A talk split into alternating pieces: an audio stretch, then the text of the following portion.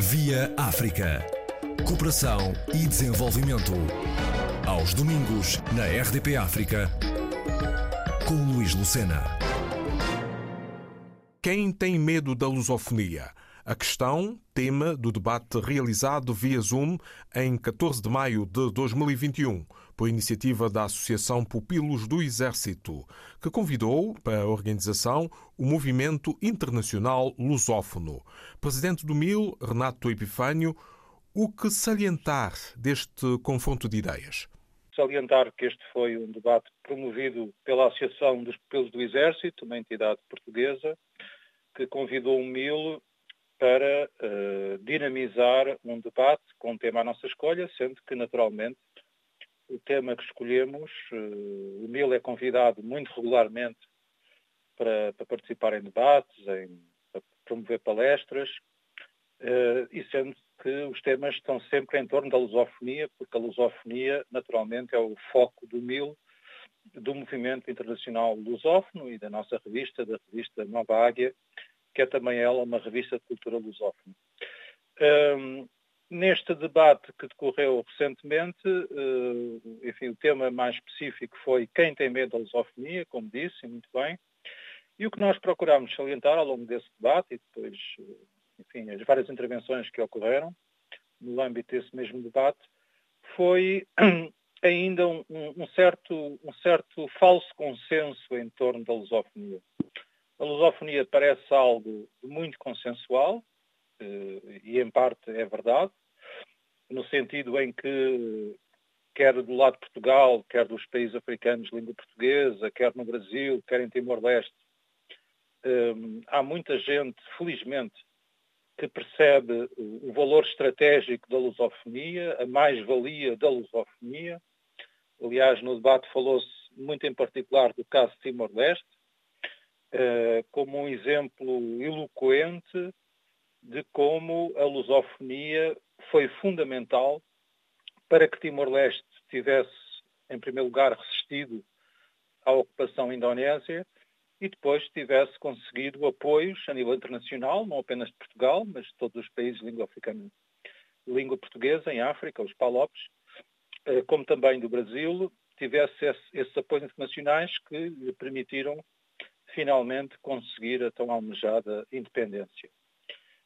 Um, sendo que, apesar de haver, enfim, eu diria ainda, a grande maioria das pessoas do lado de cá e do lado de lá percebem o valor estratégico da lusofonia, é preciso perceber que a lusofonia tem adversários uh, e foi isso que, uh, neste debate, procurámos sinalizar que uh, a lusofonia é algo que, enfim, que move positivamente muita gente, mas que tem, não, nem por isso deixa de ter alguns adversários, sobretudo pessoas que não percebem essa mais-valia estratégica da, da, lusofonia e que procuram recuperar alguns fantasmas do, do nosso passado, falando em neocolonialismo e outro tipo de fantasmas, quando obviamente a lusofonia que nós defendemos, o Gumil em particular, é uma lusofonia, ponto um, que respeita integralmente a soberania e independência de todos os países de língua portuguesa. Isso para nós não está em causa, nunca estará em causa. Uh, mas que essa independência, essa soberania que nós respeitamos integralmente, não é de todo incompatível com a afirmação de um caminho comum de cooperação, de convergência.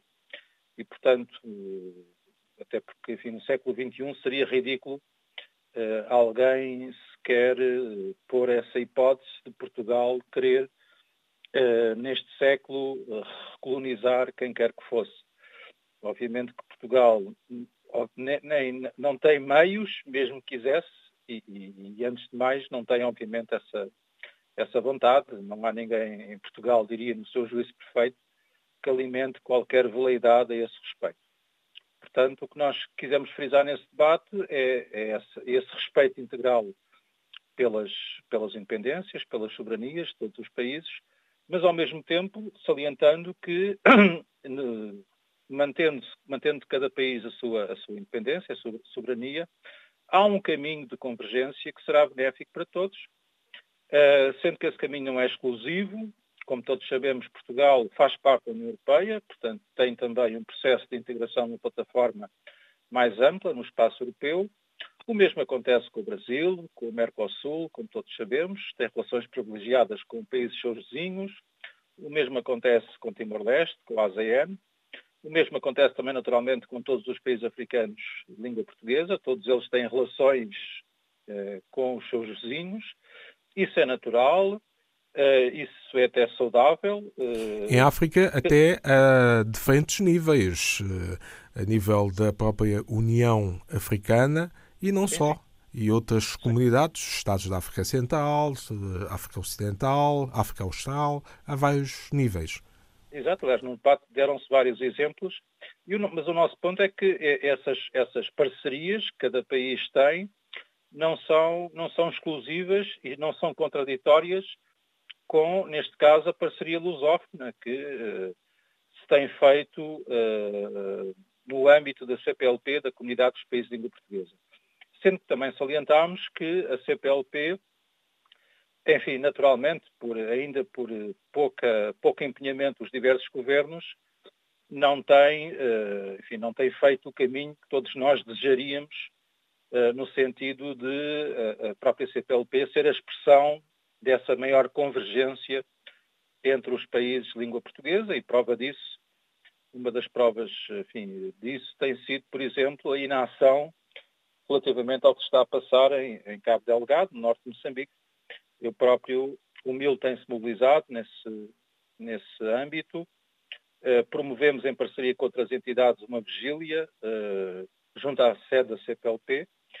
E no dia 25 de junho, posso antecipar em primeira mão, no dia 25 de junho, dia em que se comemora a independência de, de Moçambique, iremos também uh, promover, uh, não só em Portugal, mas em todos os países de língua oficial portuguesa, uh, uma ação pública que passará por, pela entrega de uma carta aos, a todos os embaixadores de Moçambique, em cada um desses países, no sentido de que Moçambique aceite aceite a ajuda, os préstimos, o envolvimento da CPLP. Eu próprio já tive a oportunidade de escrever uma carta aberta ao, ao presidente de Moçambique, eh, que foi publicada no Jornal Público, enfim, dos mais, mais prestigiados em Portugal, como todos sabemos. Felipe Nilsi. E o que eu dizia, muito sucintamente, era que compreendia, enfim, algum, alguma resistência, algum melindre diplomático quanto, por exemplo, ao envolvimento de tropas portuguesas em Moçambique, porque isso poderia ressuscitar alguns fantasmas, não é isso, obviamente, também nós queremos.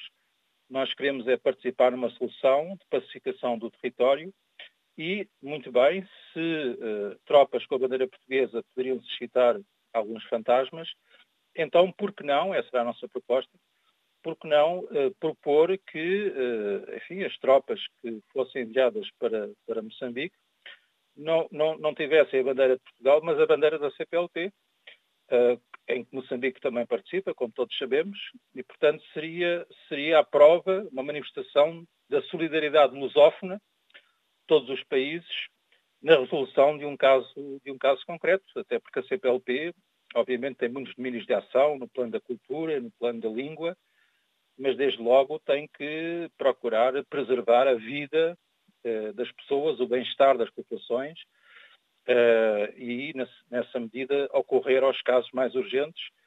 E, neste momento, de longe, o caso mais urgente, aquele que merece, de facto, a máxima atenção da, da CPLP e toda a comunidade lusófona, é certamente o que se passa em Cabo Delgado, no norte de Moçambique. Renato Epifânio, presidente do MIL, Movimento Internacional Lusófono, sobre o debate Quem tem medo da lusofonia? Mais iniciativas pragmáticas de cooperação no contexto da CPLP é o que se torna necessário. Via África. Cooperação e desenvolvimento.